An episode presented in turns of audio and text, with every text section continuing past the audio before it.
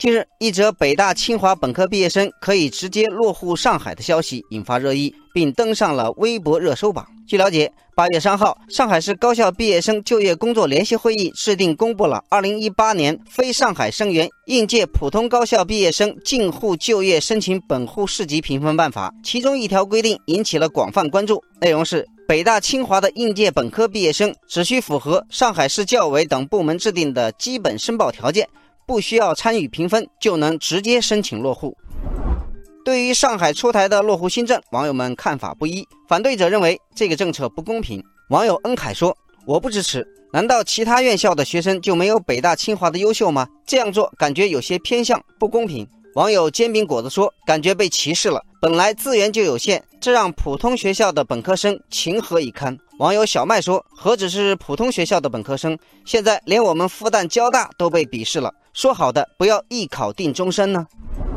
但支持者认为，这只是一个地区的人才引进政策，不必过度反应。网友心想事成说：“城市引进人才肯定是要有相应的标准，只是这个标准正好涉及到学历问题，才引发了大家的讨论。”网友九曲清流说：“按照学历打分不算歧视，歧视是对同样条件的人设置不同待遇。”网友超越辉煌说：“我觉得挺好，这样的政策给人一种盼望，那就是读书可以改变人生轨迹，激励年轻人努力学习。”需要特别强调的是，上海提出的是以北大、清华为试点。探索建立对本科阶段为国内高水平大学的应届毕业生符合基本申报条件即可直接落户的绿色通道政策。也就是说，先从这两所高校开始，并非只局限于这两所学校。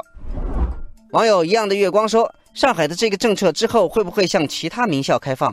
这值得期待。”网友盛夏穆迪说：“对北大、清华两校开通绿色通道。”可以说是上海在坚固的户籍壁垒上敲开了一条裂缝，向人才伸出了橄榄枝。网友海峰说：“上海针对北大、清华应届本科毕业生的落户开放绿色通道，在传统的打分落户之外，提供了另一种选择，放松了户籍准入门槛。最终效果会如何呢？